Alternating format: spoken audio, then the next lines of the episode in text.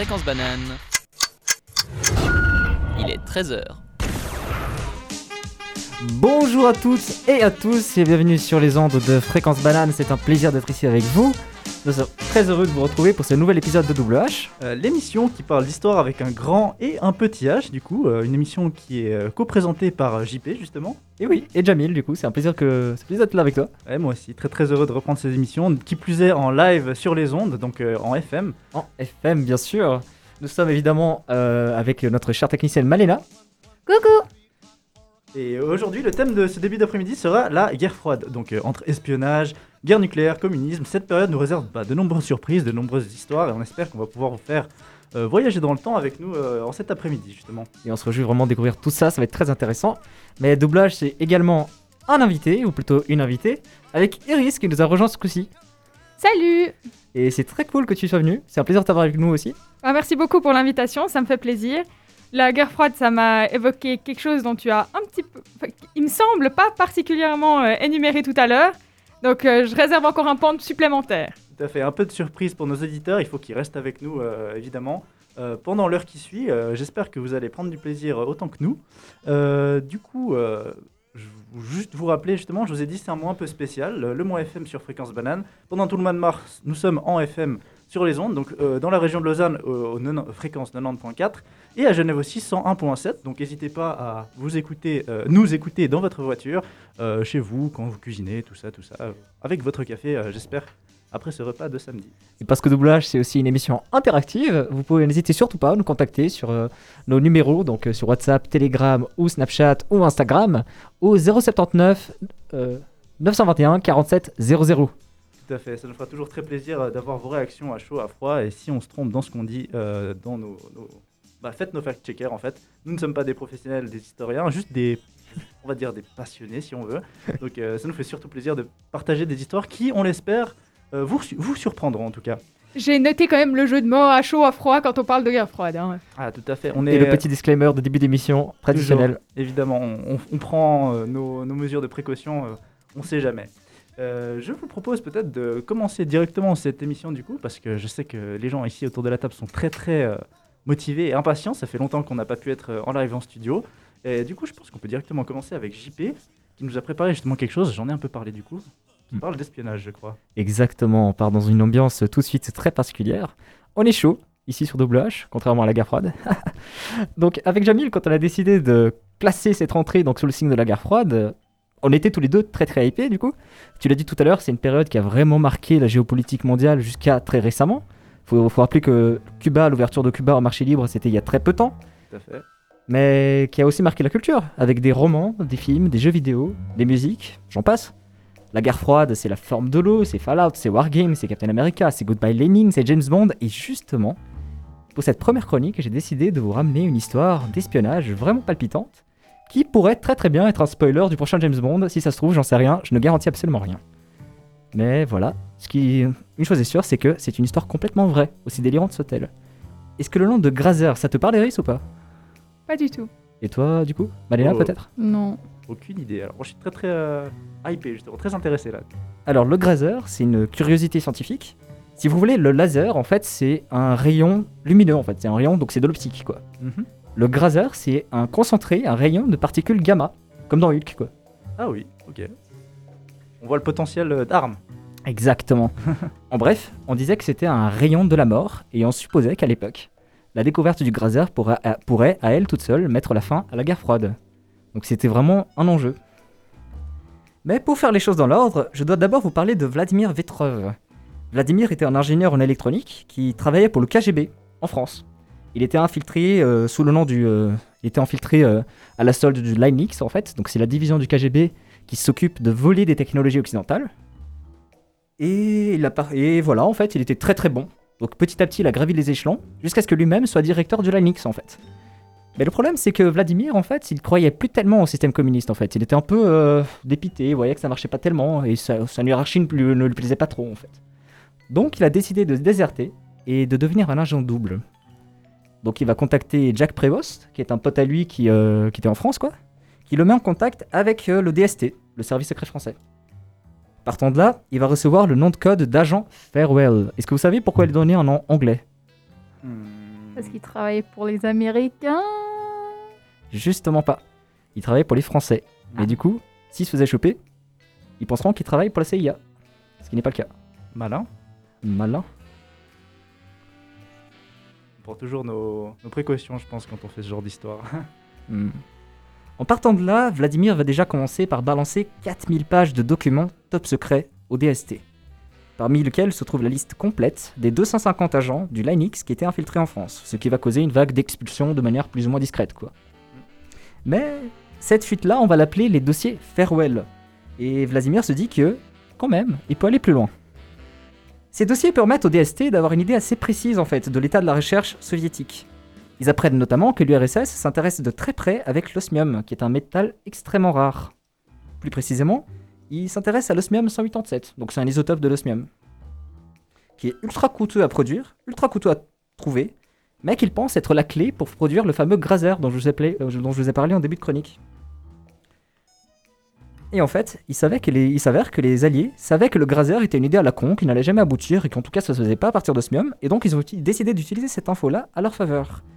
Et c'est là que ça devient très intéressant. D'abord, ils vont faire en sorte à ce que des revues scientifiques parlent du Graser. Ils vont publier des articles dans Physical Review, ils vont pu- publier des articles dans Nature, rien que ça, Ah oui, quand même, ouais. et puis d'un coup, plus rien. Pour simuler une censure. Donc ils vont leur faire croire qu'il y a eu quelque chose d'intéressant et puis que ça a été censuré par derrière. Ensuite, plusieurs entreprises aux- États-Unis vont commencer à acheter des quantités variables d'osmium. Encore une fois, pour simuler l'intérêt et pour faire croire à l'ennemi que c'est une ressource stratégique. Et finalement, à l'intérieur même des centres, disons, critiques, des- vraiment là où la pointe de la science alliée se fait, ils vont laisser diffuser l'information comme quoi l'osmium est intéressant et peut mener à la découverte du Graser. Cette information, ils vont la laisser fuiter. Ils vont la laisser passer justement dans des oreilles d'agents doubles, justement, qui travaillent à la solde du KGB, qui leur permettront de penser qu'effectivement, il y a peut-être quelque chose à faire. Et l'URSS mord à l'hameçon. Il nous aura fallu beaucoup de temps pour le savoir, mais après la chute de l'Union soviétique, une bonne quantité de matériel militaire s'est retrouvée sur le marché noir. Et parmi ce matériel, une quantité phénoménale d'offres portaient sur l'osmium. Je rappelle que c'est un élément qui coûte cher, qui est difficile à produire, donc vraiment, ils ont produit une quantité phénoménale de ce truc pour des recherches qui n'aboutiront jamais. C'est une façon de montrer que faire la guerre, ça passe aussi par l'économie. En ce qui concerne l'agent Farewell, eh bien, il a connu une fin qui était pas si glorieuse que ça, pas digne d'un James Bond en tout cas. En 1982, il s'est mis une cuite alors qu'il était en permission dans sa voiture en compagnie de sa maîtresse. Mais depuis tout ce temps, Vladimir était devenu un peu paranoïaque. Je pense que c'est un peu ce à quoi t'es destiné si t'es agent en double, mais bref. Effectivement, ouais. Rajoutons à ça l'alcool, et voilà que Vladimir décide de poignarder cette femme. Dans sa voiture. Quelques secondes plus tard, t'as un homme, un peu malin, qui toque à sa porte, et il se dit qu'il arriverait peut-être à lui extorquer un peu de thunes en échange de son silence. Mais ce bon agent Farewell, parano comme il est, pense que sa couverture est grillée, et que du coup, cet homme va le balancer. Donc il le poignarde lui aussi, mais ce qu'il ne savait pas, c'est que le type qui venait de poignarder, bah, c'était un flic. Hmm. Donc la suite, euh, je vous la fais vite, hein. Vladimir est condamné à 12 ans de prison, après un an, les soviets se rendent compte qu'il était en vérité cet agent double qu'il cherchait depuis si longtemps. Et Farewell se fait exécuter d'une balle dans la nuque au fond d'une prison de Moscou. De Moscou. Pas très cool, mais voilà, c'est la fin du coup de l'histoire de ce pauvre agent Farewell. Effectivement, on n'est pas sur les, les niveaux de Scotland Yard ou euh, au niveau de l'espionnage. En tout cas, pour la fin de l'histoire. Mais C'est pas si glorieux. merci beaucoup pour cette euh, superbe chronique. En tout cas, c'est euh, très intéressant. Et ouais, enfin, je trouve c'est assez cool de voir l'envers du décor et l'importance en fait de l'espionnage en fait dans durant la période de la guerre froide. Parce qu'on en entend beaucoup parler, oui, c'est l'espionnage, c'est les, les vols de technologie, ce genre de choses. Et parfois, enfin, en tout cas personnellement, je sais pas ce qu'il en est pour vous, mais euh, c'est assez, euh, c'était assez abstrait et on voit qu'il y a des applications concrètes et que la manipulation et l'information c'était quand même enfin, très, euh, très important. ouais. Et du coup, en fait, moi, je me demandais, c'est c'est sur une plage temporelle euh, grande comment, là? Parce que le gars, on, il- il- dès le moment où il devient agent double, ça, ça dure longtemps? Euh. Oui, oui, ça se fait sur une, ça se fait sur une période quand même assez vaste, oui. Oui. C'est pas du jour au lendemain qu'il peut. euh, Disons qu'il doit d'abord avoir la confiance euh, des organismes qui l'infiltrent, quoi. Ouais, non, mais parce que tu vois, de, passer. En plus, de- tu, l'as dit, il devient parano et tout, parce que tu passes toute ta vie à, être dans, embriqué dans des histoires de. Tu sais même pas ce que vraiment t'espionnes, tu sais. Ça, c'est assez étonnant, je trouve, quand même. Quand tu. plus- Enfin, plus on y réfléchit, plus en fait, il savait même pas vraiment ce qu'il cherchait. Enfin, c'est le propre aussi d'un agent, mais tu vois ce que je veux dire? Ouais, bah c'est l'idée justement, c'est l'idée qu'il il faut pas qu'il se détache des autres, quoi. C'est c'est le concept. Donc euh, l'information, elle arrive, c'est plutôt l'information qui arrive à lui que plutôt lui qui cherche activement l'information, on va dire ça comme ça. Ouais, et du coup, c'est quand même euh, une situation, je trouve, dans la... En général, dans la vie, tu vas plutôt dans le contraire. Tu, tu fais en sorte que les choses t'arrivent. C'est exactement ça, je suis d'accord. Donc euh, voilà, je ne sais pas si euh, vous avez encore euh, des choses à dire là-dessus. En tout cas, moi j'ai trouvé ça très intéressant. Euh, J'imagine qu'on peut gentiment euh, passer à la suite. Euh, après une courte pause musicale. Donc euh, je vous propose euh, de se retrouver d'ici quelques instants après avoir écouté The Beatles, I Want to Hold Your Hand. C'était I Want to Hold Your Hand des Beatles et vous êtes toujours sur Fréquence Banane pour Double H euh, en FM ce mois-ci. Et oui, vous êtes. euh, Aujourd'hui, on parle de la guerre froide, donc euh, de, tous ces facettes, de toutes ces facettes. hein. Je vous ai parlé juste maintenant de le côté économique de la guerre froide avec ce Grazer. Et maintenant, on va écouter notre invité Iris qui va nous parler. euh, De quoi tu nous parles, Iris, du coup? Un petit chalet en Suisse. Ah, ok. Inoffensif. Bah, c'est quand tu veux. Pas du tout. Pas du tout. Ah, c'est mignon. Ouais, justement, c'est pour, c'est pour bien cacher son jeu. Mais hum, du coup, c'est, ça commence en fait le 13 mai 1952. Je vais vous raconter une petite histoire un peu. Euh, avec un certain euh, Suédois, Boris euh, Hagelin. Alors, je sais pas comment euh, il faut le prononcer en suédois, mais Mhm. on va le prononcer un peu à la suisse allemande. Et, enfin, plutôt à la romande. Ils fondent Crypto AG. C'est étonnant quand même de choisir à Zug, un petit chalet, pour faire un- une une entreprise de machines à décoder et à coder, à encrypter quoi. Donc Crypto AG. Le truc c'est que la neutralité de la Suisse, elle est quand même un peu problématique à cette époque. Mais celle de la Suède l'est encore plus, parce qu'en Suède, il se dit non, c'est trop strict, je pourrais pas mettre en place mon entreprise. Alors, euh, évidemment, c'est pas, c'est pas proche d'une start-up actuelle, mais l'idée était quand même là. Essayer d'avoir quelque chose d'innovateur et le vendre aux Américains. Donc, euh, il se retrouve là avec euh, des machines qui sont très popularisées parce qu'elles sont bien compatibles, elles sont très adaptées au M209 comme elles s'appellent à cette époque. Et hum, le seul problème c'est que son idée elle est assez, elle est, assez intéressante, elle est d'être complètement asymétrique. En fait, c'est de vendre des machines faciles à décrypter puis d'autres euh, beaucoup plus compliquées. Euh, c'est assez économiquement intéressant aussi, effectivement, et ça remet en cause clairement la neutralité de la Suisse à cette époque. Le fait est que on pense que la Confédération n'était pas au courant. Et heureusement, parce qu'ils auraient dû le défendre. Le gars, il a donc vendu pour environ... euh, il a vendu à peu près 140 000 pièces quand même de ses engins.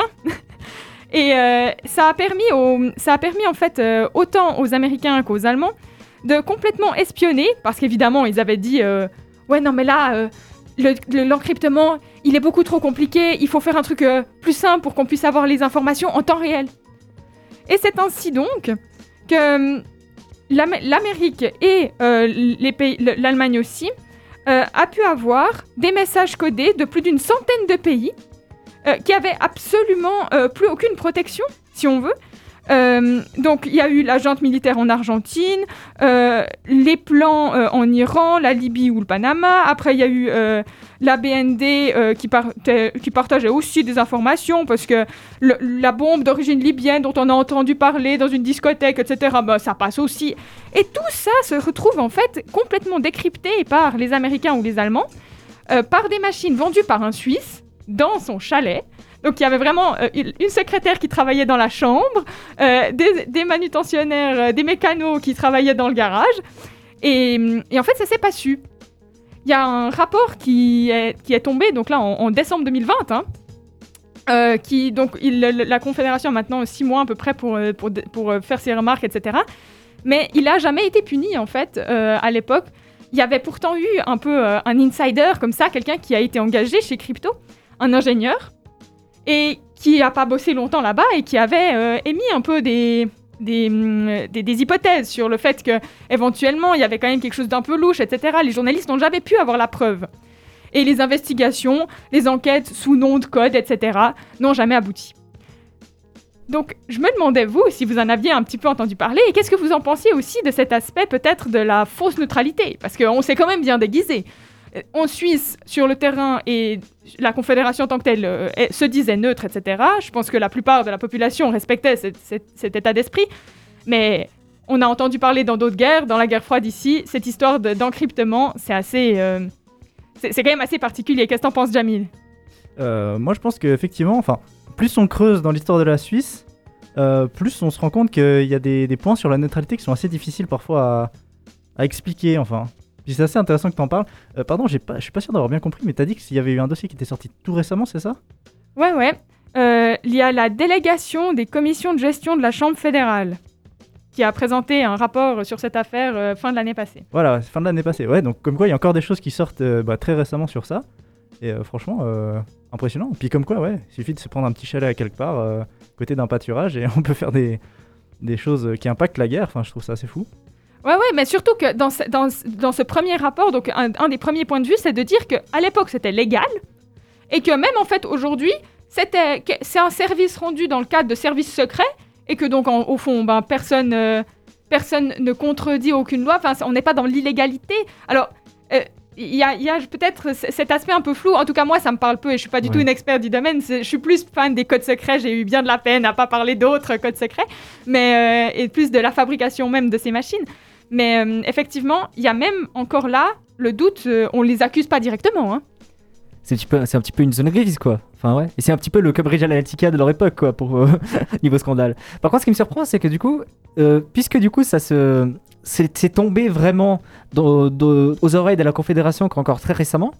Est-ce que du coup, je, ne peux pas m'empêcher de m'interroger, de, me demander si ça s'est pas perpétué par la suite dans d'autres entreprises, ou bien est-ce que c'était un cas isolé, ou bien est-ce qu'il y a d'autres entreprises qui ont commencé elles aussi à vendre des données à droite à gauche, peut-être même jusqu'à aujourd'hui? C'est vraiment, c'est plein de questions comme ça qui, euh, remontent, quoi. Quand tu vois à quel point c'est récent, en fait, le fait qu'on les accuse. Euh, ouais, ouais, non, mais clairement. L'ingénieur dont j'ai parlé tout à l'heure, c'est vrai que je crois que je l'ai pas daté du tout son intervention, c'était dans les années 70. Euh, du coup, euh, ça, remonte à, longtemps. Euh, les premières insinuations, etc. Et- Enfin, évidemment, puisque c'était une entreprise en particulier, mais e- effectivement, je suis d'accord avec toi. Ça pose la question sur à quel point on peut déjà creuser. Et puis, est-ce qu'il y a d'autres trucs un peu actuellement qui, qui un peu, qui joueraient un peu de, ce statut qu'on mentionne pourtant si souvent? Donc euh, le statut de neutralité, tu dis euh, principalement? Ouais. ouais, je suis assez d'accord que ça pose des questions. Enfin, euh, alors je saurais pas vous dire ça tout de suite actuellement, mais qu'est-ce que, en guillemets, se déclarer neutre implique d'un point de vue, je sais pas si c'est du point de vue économique, militaire, etc., du point de vue sur la scène internationale, mais effectivement ça pose beaucoup de questions sur où est-ce qu'on peut poser des limites, que ce soit, on va dire peut-être morales ou éthiques, qui nous empêcheraient de faire certaines choses, ou des trucs purement, on va dire économiques, par exemple. Euh, du point de vue de la neutralité, ou du point de vue militaire plutôt, on, le pense euh, rapidement. Est-ce que le fait de se dire neutre fait juste qu'on ne peut pas euh, faire d'intervention militaire excepté pour se défendre, et ça va pour tout le monde, ou le fait d'aider d'autres personnes qui se battent? Et c'est des questions qui se posent toujours bah, très souvent, je pense. On a toujours les scandales avec ce qui s'est passé avec l'or durant la Seconde Guerre mondiale. Il y a eu beaucoup de choses qui se posent encore aujourd'hui avec l'industrie de l'armement en Suisse, donc c'est assez intéressant d'en parler. Est-ce que le fait de vendre des armes et d'en faire des profits même au niveau euh, de la Confédération, donc au niveau gouvernemental, euh, nous permet de garder le statut de pays neutre alors qu'on a des fusils euh, estampillés avec une jolie croix suisse qui se baladent dans des, dans des zones de conflit. Quoi. Donc bon, c'est peut-être qu'on s'éloigne un peu du sujet de l'émission de, enfin du, thème de l'émission qui parle plus d'histoire et moins d'actualité, mais on, on se rend compte que c'est des, enfin, des sujets qui euh, qui, qui remontent à longtemps en fait et qui, qui peuvent toujours euh, avoir euh, une pertinence euh, aujourd'hui. Ouais, bah, je, je pense que très, très simplement, euh, dès le moment où le, le titre de l'émission c'est la guerre, n'importe laquelle, en l'occurrence la guerre froide, mais il y aura toujours ce type de questions. Dans, dans des conflits, il y a toujours la position que chacun prend qui devient très importante. Justement, dans tout ce que tu viens de dire, Jamil, il y a un truc qui m'a, ça a fait tilt dans ma tête. Je me suis demandé, est-ce que, la neutralité, c'est quelque chose que tu euh, déclares? Genre, est-ce que ça vient de la Suisse vers l'extérieur? Ou bien c'est quelque chose qui est approuvé de l'extérieur vers la Suisse? Typiquement, est-ce que, actuellement, est-ce que l'Union Européenne est en droit de dire, ok, vous vous prétendez neutre, mais en vérité, vous ne l'êtes pas, et donc on va, on va vous considérer comme étant euh, partisan, quoi, disons c'est des questions intéressantes, du coup, qu'on soulève, je pense. Ouais. C'était une très chouette chronique, du coup, Iris. Merci beaucoup. Euh, merci à vous. Et puis euh, les, codes, les codes secrets purs, ce sera pour une autre fois. On te fera revenir, ne t'inquiète pas. Donc euh, on passe à la suite du coup, Jamil Ça t'aurait bien? Ouais, nickel. Euh, tout à fait, je pense qu'on peut nouveau se quitter pour une petite pause musicale, du coup, le temps de reprendre nos esprits. Euh, c'est une bonne idée, une bonne idée de- d'émission pour la suite, peut-être la cryptographie, les codes secrets, parce que ça fait longtemps qu'on écrit des choses et euh, des choses qu'on n'a pas envie que les autres lisent. Euh, ou peut-être l'espionnage, tout simplement, on verra si on, revient là-dessus. Euh, toujours est-il qu'on se retrouve d'ici quelques minutes, euh, après avoir écouté une musique de... Alors, je suis désolé pour le nom, la prononciation de l'artiste, donc... Oula, Genghis Khan, donc Moscow. Et nous sommes de retour sur les ondes de Fréquence Banane pour toujours l'émission WH. On arrive un petit peu avant la moitié de l'émission. Déjà, on a déjà passé presque 30 minutes à parler d'histoires euh, euh, anecdotiques sur le thème de la guerre froide. J'espère euh, que ça vous plaît toujours. Je suis toujours en compagnie de JP. Et oui, et oui, et si ça vous plaît pas, n'hésitez pas à nous proposer des thèmes au 079 921 47 00. On vous écoute. Tout à fait, on est toujours très heureux de recevoir des messages et du soutien, du fact-checking, tout ça. Euh, on vient d'avoir euh, la, la magnifique chronique de Iris, notre invitée du jour, qui était euh, franchement très intéressante. Et je vous propose de continuer sur ma petite chronique, euh, qui j'espère vous intéressera tout autant. Ah, de quoi est-ce que tu nous parles, Jamil? Je suis très curieux quand même. Alors, justement, c'est assez intéressant. Tu as parlé tout à l'heure de- d'un ingénieur euh, qui s'était euh, impliqué dans le, le Grazer, qui s'appelait Vetrov. Et moi, je vais vous parler d'un Petrov. Est-ce que vous avez déjà entendu parler de Stanislas Petrov? Par hasard Peut-être. Pas du tout. Peut-être? Ouais. Peut-être, ça m'a ça m'a l'air d'être un nom possiblement rencontrable. C'est possible. Alors, je sais pas si vous arrivez à lier ce nom à ce qu'il a fait, mais si, juste comme ça, je vous pose ça comme info, il y a de grandes chances que si on a un monde qui fonctionne euh, de nos jours, que vous êtes en vie, que vos parents puissent rencontrer ce genre de choses dans un monde en paix, c'est très probablement grâce à lui. Oh, je crois que je sais. Ah, pas de spoil alors. On, on en parlera après, du coup, c'est cool. Oui. Euh, du, coup, bah, du coup, pour introduire le thème, vous vous avez déjà entendu parler de la crise des missiles de Cuba, ça a failli péter. Euh, c'est pas ça, mais ça reste un peu dans le thème. On aurait pu faire exploser pas mal de choses. Euh, donc, avant de vous expliquer exactement pourquoi cet homme a été surnommé The Man Who Saved the World, euh, il faut remonter quelques décennies en arrière, justement, se plonger dans le thème de la journée, la guerre froide. Donc, pour faire un petit topo rapide, vu qu'on en a déjà parlé durant l'émission, l'opposition entre les USA et l'URSS, ça commence assez tôt. Les affrontements entre idéologie communiste et capitalisme, dès la fin de la Seconde Guerre mondiale, même un peu avant. Donc le monde est séparé en deux, et on a une tension entre ces deux blocs qui fait que de monter, évidemment. Euh, L'incertitude et la peur est omniprésente, allant peut-être jusqu'à la paranoïa. C'est pour ça que je vous en parle un peu, c'est assez important cet aspect psychologique en fait. Il faut bien essayer de...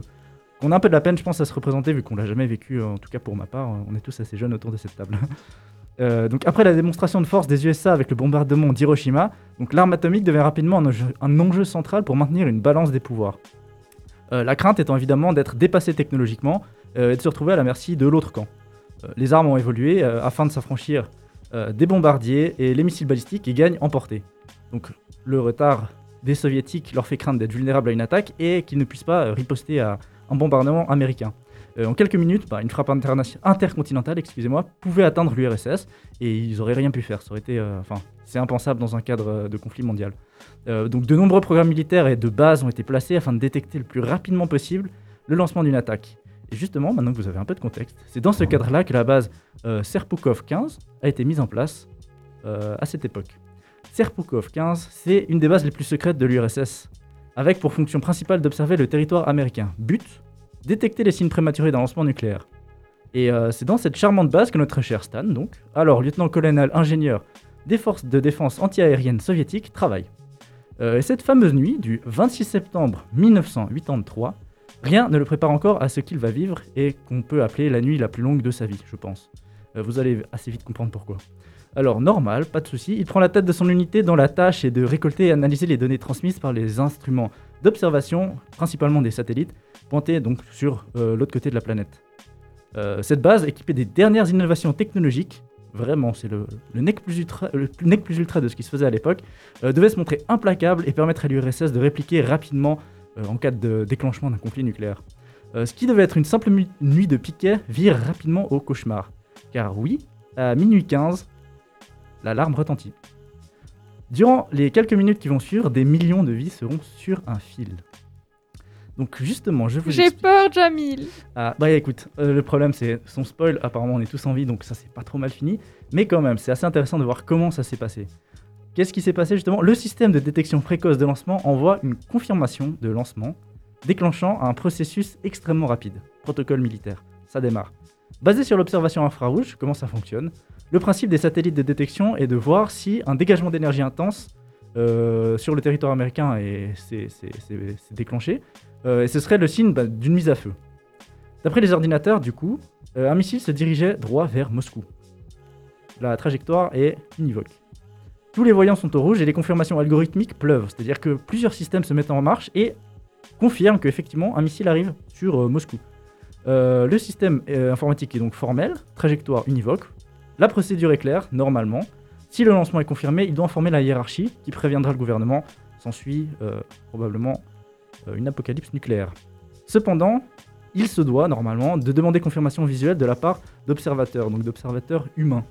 Mais la situation se corse car, au comble de l'effervescence, les observateurs ne peuvent ni confirmer ni infirmer le lancement à cause d'une couverture nuageuse désavantageuse. Cette tension, ce suspense. C'est très très compliqué, ça se passe très très vite, ça il faut l'imaginer.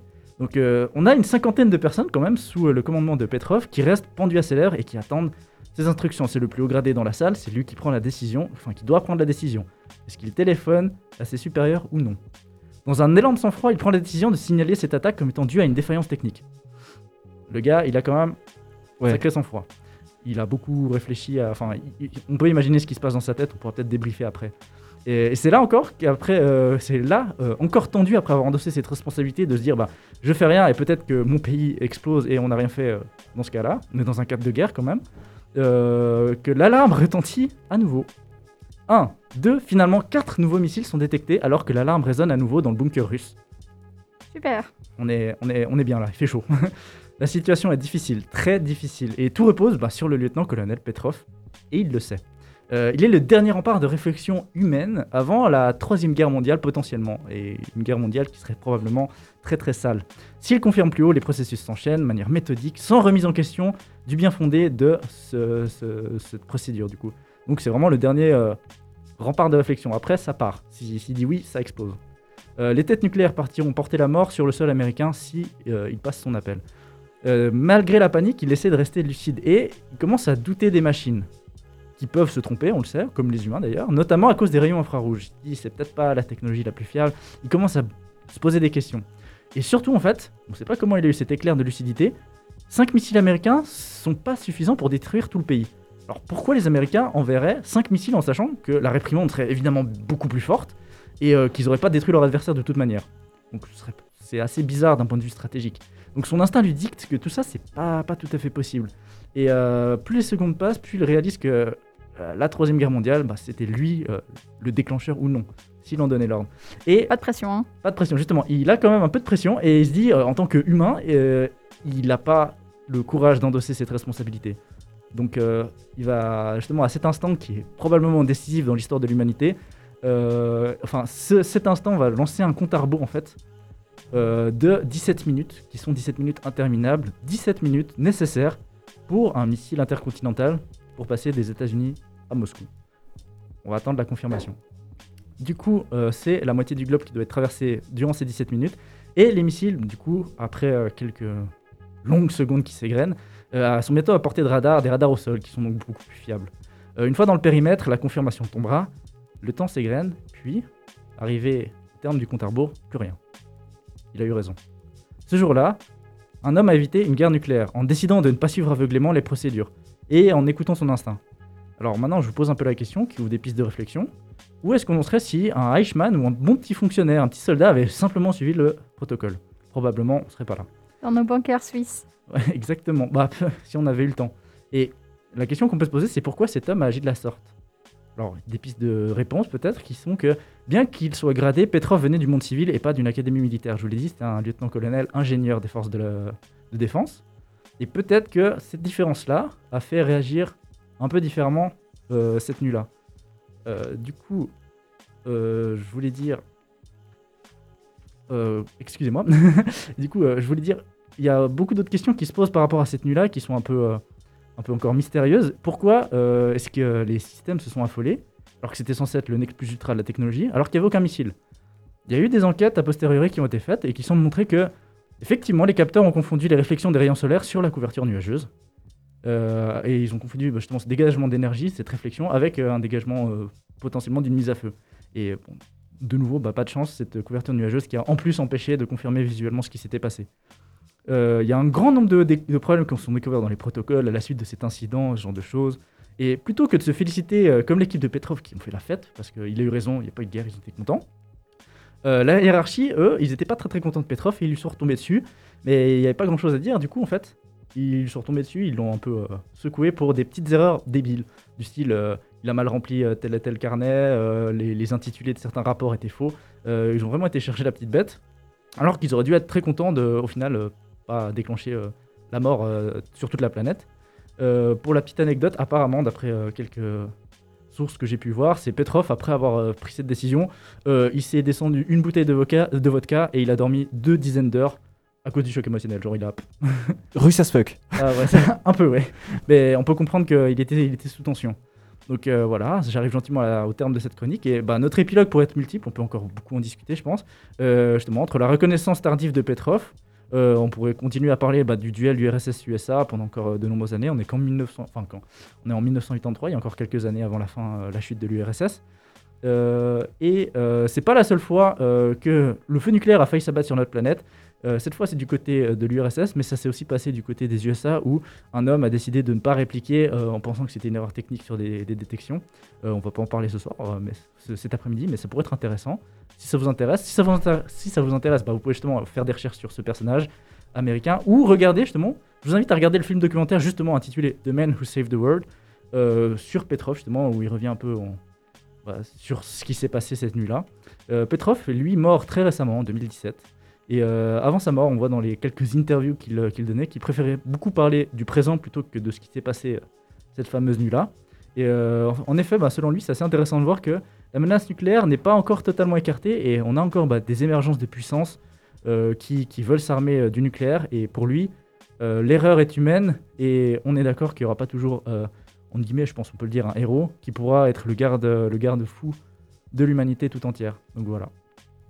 C'était une chronique très très très intéressante. Vraiment, j'ai appris plein de choses, c'était vraiment cool. J'espère que vous n'avez pas trop stressé. J'aurais vraiment un film à vous conseiller, mais avant ça, j'ai envie de passer la parole à Iris du coup. Tout à fait. Ouais, bah en tout cas, moi, il y a un- vraiment un moment où tu tu étais là, ouais, ça, tout ça, ça arrive très vite. Moi, j'étais là, mais ça fait déjà 10 minutes que je panique. L'attention, ouais, l'attention. Euh, mais, euh, mais ouais, en tout cas, ce qui m'a.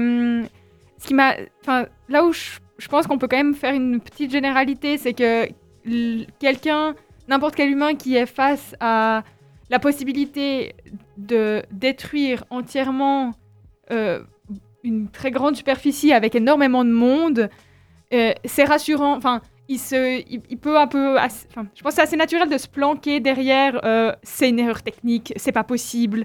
Est-ce que vraiment quelqu'un ferait ça maintenant Pourquoi ce serait à moi de faire la. Je pense que c'est faut un sang-froid énorme pour se décider que si jamais il y a un missile, ben, il me tombera dessus. Mais par contre, je pense que c'est assez naturel aussi de d'essayer de trouver mille excuses pour que ce soit pas possible et que ce soit pas toi qui doive lancer une, un truc nucléaire qui tu sais est vraiment très très destructeur. C'est tout à fait juste ce que tu dis, mais justement, enfin, moi je pense que c'est quand même assez exceptionnel euh, ce qu'il a fait cette nuit-là. Euh, J'ai peut-être pas assez dit, mais je pense que si on se remet dans le contexte justement de conflit entre ces deux blocs où vraiment l'ennemi est le diable ou un démon, euh, qu'il y a vraiment cette opposition depuis longtemps, euh, et qu'en plus bah, on a ce sentiment de paranoïa constant, cette pression constante de ça peut péter à tout moment, ça peut être la guerre, la fin du monde. Je pense que quand on voit qu'on nous attaque, des fois, il n'y a pas tout le monde qui a justement cette, euh, ce sang-froid, ce- cette manière de, de- de rationaliser les choses. Alors effectivement, je pense que beaucoup de personnes, enfin beaucoup, en, en vrai j'en sais rien, mais je pense que c'est effectivement assez logique de se dire qu'on n'a pas envie d'endosser cette responsabilité. Mais il y a dans l'histoire beaucoup de fois, justement j'ai euh, évoqué Eichmann, euh, qui était justement responsable de la solution finale chez les, euh, chez les, chez les, les Mm. nazis durant la Seconde Guerre mondiale. Et c'est assez intéressant de voir que lui non plus, c'était... Lui, c'était plutôt un mec normal, euh, pas méchant, pas mauvais, mais juste que lui, il a suivi les ordres sans se poser de questions. Et des petits fonctionnaires qui font leur travail sans trop réfléchir, il y en a beaucoup. Et dans des contextes de guerre, s'ils tombent au mauvais endroit au mauvais moment, ce que j'ai voulu dire, c'est que ben, ça pouvait Ah être ouais, très... non. Enfin, on, l'a vu, ça a été très grave. Et cette nuit-là, ça aurait pu être très très grave. Ouais, non, effectivement, euh, ça, je, je te rejoins tout à fait là-dessus. Euh, le, le, type, il a quand même vraiment pris le temps aussi de réfléchir. Et ça, je pense que même si tout allait très vite, en vrai, euh, on a bien Ouais, compris, euh, tu as insisté là-dessus, il a dû réfléchir vite et, et bien. Mais je pense que le fait de se dire, voilà, j'ai un protocole sous les mains, est-ce que je vais vraiment le suivre Mhm. Euh, Qu'est-ce que ça implique et, et- et de, de prendre en main un protocole qui t'est donné sans le prendre pour acquis simplement, je pense que c'est effectivement la partie réflexion humaine qui est aussi, euh, enfin, qu'on ne doit pas oublier, euh, même maintenant, dans complètement d'autres contextes. Vous vous imaginez juste, c'était un agent double, en fait, c'était- tout. C'était- C'était moi, farewell Non mais Allez, en vérité, le euh, twist incroyable. dans cette thématique-là, en fait, je peux, je peux pas m'empêcher de vous conseiller l'excellent film War Games, en fait, parce qu'il part exactement de ce postulat-là, en fait. C'est le, je crois que c'était les Américains qui se rendent compte que après avoir fait plusieurs essais pour tester leurs équipes, la grande majorité de leurs agents n'envoyaient pas la bombe, et du coup, ils décident de remplacer tout le monde uniquement par des ordinateurs. Oh non. Et le film part de ce postulat-là, et du coup, il explore vraiment toutes ces thématiques. Et je, je vous le conseille, c'est un excellent. Super. alors excellent vous- visionnage. Vous avez deux documentaires, films euh, à la suite de cette chronique. euh, du coup, vous avez plus d'excuses euh, pour vous renseigner sur le monde merveilleux de euh, l'apocalypse nucléaire. Oui, j'allais dire merveilleux, c'est peut-être pas le terme. Très intéressant, intrigant, oui. Merveilleux, c'est quand même un peu dark. hein. Pour bien se détendre. Ce qui est un problème, parce qu'avec Jamil, on s'était fait la promesse qu'on allait essayer de, de rendre les émissions double H un peu plus joyeuses, et, et c'est encore un échec. Je suis désolé, Quand chers on parle d'histoire. En même temps, vous avez choisi une guerre. Allez regarder Doctor Strangelove, qui n'est pas un documentaire, mais euh, là, dans le cas, on appuie sur les boutons. Ah, d'accord. Donc c'est aussi dramatique. On a vraiment que du, euh, du positif dans cette émission. Voilà. Euh, D'ailleurs, si ça vous intéresse, je profite pour faire un peu de pub tout de même. Euh, bah, WH, ça se retrouve aussi en podcast sur Spotify notamment. Et justement, on a fait une émission sur la radioactivité, là où on parle encore, par exemple, du projet Manhattan, parce qu'on vous l'a dit, on est de terribles pessimistes défaitistes. Mais pas que, on parle aussi des bienfaits de la radioactivité pour la médecine. Donc on parle aussi de vie sauvée grâce à ça. Donc euh, si ça vous intéresse de d'élargir vos horizons et de réécouter nos douze voix, on a à chaque fois euh, euh, beaucoup de plaisir à, à partager ces histoires. Euh, je crois que cet, cet épisode-là n'est pas encore en ligne à part ça, celui de Alors, on peut-. Il faudra qu'on le mette. hein. C'est tout à fait vrai, c'est vrai. C'était, il y, a, il y il y a possibilité qu'on on vous sorte une fois deux épisodes à la fois. Pour l'anniversaire double H, pourquoi pas. Est-ce que je vous proposerais pas d'écouter la prochaine chanson? Tout à fait. C'est une bonne idée de, de- de prendre un peu, un peu de temps pour se poser et respirer après tant d'émotions. On va écouter du coup euh, Billy Joel qui va nous dire qu'il a pas allumé le feu. We didn't start the fire. À tout de suite. Pourquoi est-ce qu'Iris elle se marre d'un coup là Qu'est-ce qui se passe, Iris Est-ce que tu vas bien? Oui, oui, oui, oui. Ok. Eh J'espère que tu es toujours prête. On, a encore, euh, on est de retour sur Fréquence Banane pour la fin de WH. On a encore une petite dizaine de minutes euh, à passer ensemble. Euh, J'espère que vous êtes toujours motivé, en bonne humeur. En tout cas, en- dans le studio, il y a de la bonne humeur. Euh, du coup, c'était justement We Didn't Start the Fire, une petite musique très à propos après euh, ma petite chronique sur euh, l'apocalypse nucléaire évité. Qui était très bien d'ailleurs. Ah, très chouette chronique. Ça, ça me fait plaisir que ça vous ait plu. Relaxant, détendu. Ah ouais, j'ai- J'ai sué. On est à double H pour se faire du bien. C'est de la détente, c'est la bonne ambiance. Voilà, si jamais vous voulez vous mettre dans le bain, petite bougie, relaxation, écoutez cette chronique de Jamil, c'est vraiment Ah, l'ambiance. J'espère du coup. Ouais, alors euh, c'est plutôt si vous êtes en manque d'attraction, de, de, de, de, de gros en haut bas de, de sensations. Ouais, c'est plutôt ça. Ouais, c'est ça, je- c'est plutôt ça, oui. Ça hyperventile, ça hyperventile dans ce, dans ce studio. Il y a eu beaucoup de sarcasme dans ma suggestion. Non, non, on avait compris. Merci, Malène. Du, du coup, euh, je pense qu'on va. J'espère que qu'on va pouvoir euh, se reposer un peu avec euh, ce que tu nous as préparé, JP, pour, euh, pour terminer, j'espère en douceur. Euh, Oui. Tu vas nous prendre, euh, comme euh, assez souvent, une petite archive et on va en discuter, c'est ça? Tu vas nous la présenter? C'est ça. Ça fait assez longtemps que j'ai pas fait d'archives en fait sur double H. Il me semble que ouais, on je l'avais fait une fois. C'est vrai, je crois que tu as fait une fois. C'était très intéressant. C'est très cool d'avoir des vrais documents, du coup. Mais... Et oui, et oui, je vous ai préparé une petite archive très spéciale, puisque j'ai décidé de nous attarder de- sur un moment fort de la guerre froide dans un nouveau numéro de, des archives, du coup. Il s'agit d'un petit discours qui a été prononcé en 1964, ou plutôt un extrait d'un discours, hein, vous m'excuserez, j'ai pas pris l'heure entière. Effectivement, euh, on aurait dû le mettre au début. Alors, Malena, je vais te demander du coup de passer l'extrait, et du coup, les autres, je vous propose simplement un petit jeu, essayez de deviner de qui il s'agit. Simplement. Como es de todos conocido, después de la tremenda conmoción llamada crisis del Caribe, los Estados Unidos contrajeron con la Unión Soviética determinados compromis- compromisos que culminaron en la retirada de cierto tipo de armas, que las continuas agresiones de aquel país, como el ataque mercenario de Playa Girón y las amenazas de invadir nuestra patria, nos obligaron a emplazar en Cuba en acto de legítima e irrenunciable defensa.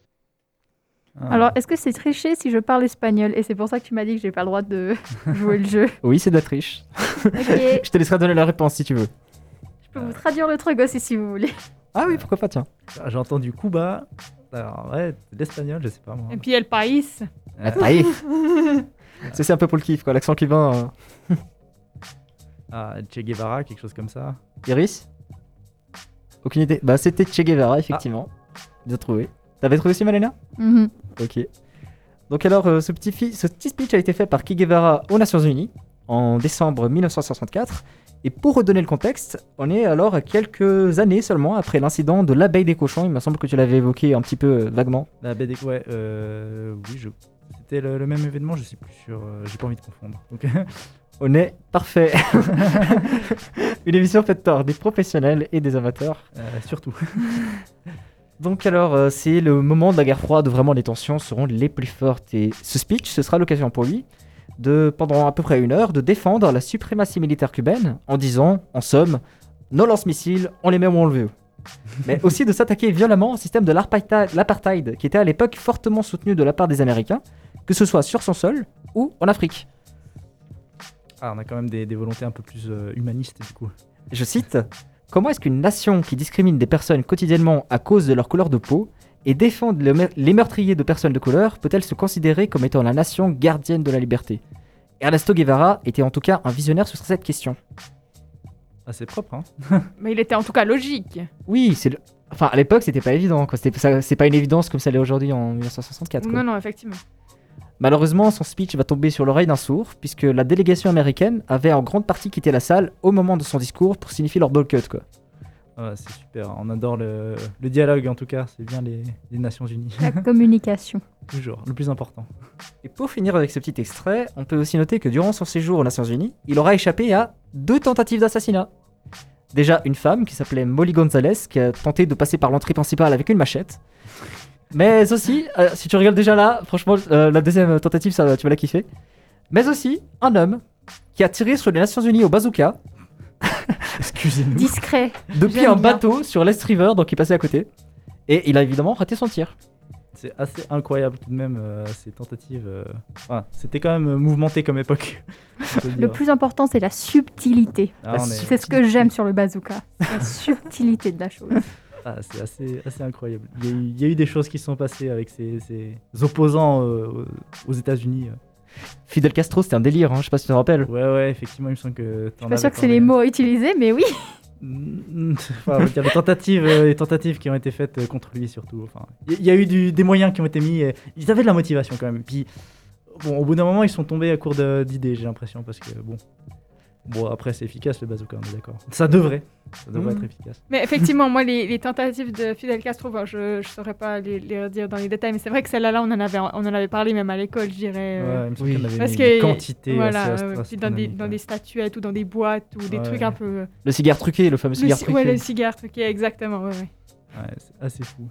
Donc là, non, on- elle, elle allait quand même pas cacher son jeu, mais d'ailleurs, je sais pas trop. Enfin, enfin, non seulement il faut faire entrer l'arme, donc par l'entrée principale, c'était relativement risqué, mais, mais en plus, après, le, le coup en lui-même aurait vraiment pas été discret pour le coup.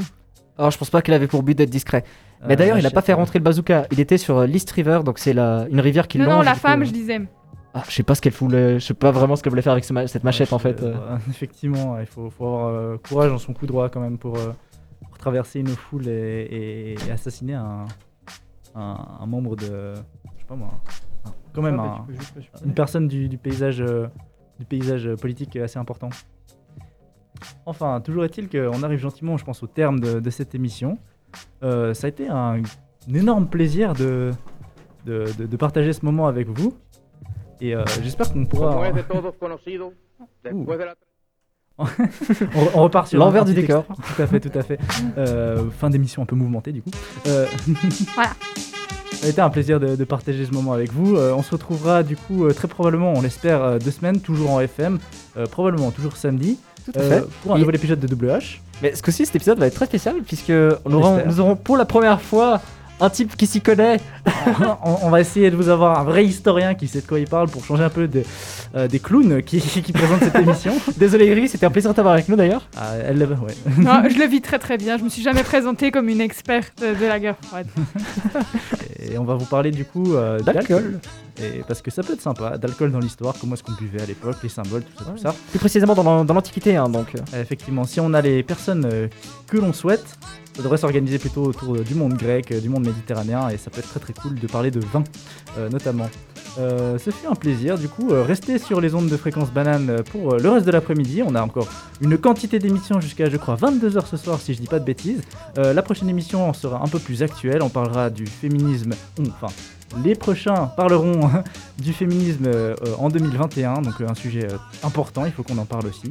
Euh, et sur ce, je pense que je peux vous remercier Bah oui, et merci à toi, Ouais. Jamil, d'ailleurs. et passer C'est une très bonne, euh, très bonne fin d'après-midi. euh, et on se retrouve bientôt. Et moi, je vous retrouve à 15h pour l'interview de Victor Comte. Et restez avec Iris, restez, c'est important.